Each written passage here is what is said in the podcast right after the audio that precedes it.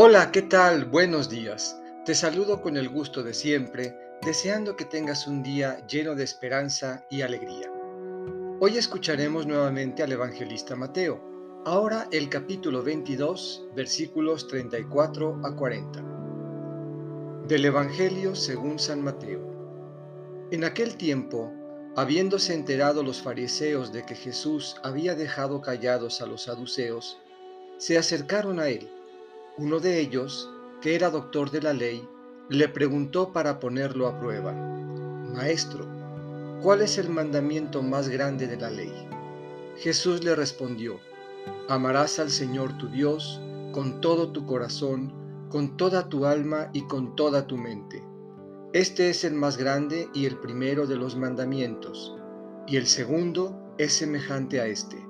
Amarás a tu prójimo como a ti mismo. En estos dos mandamientos se fundan toda la ley y los profetas. Esta es palabra del Señor. Meditemos. De esto depende toda la ley.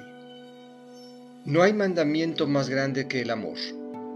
Un amor radical, según el Evangelio, que involucra a toda la persona.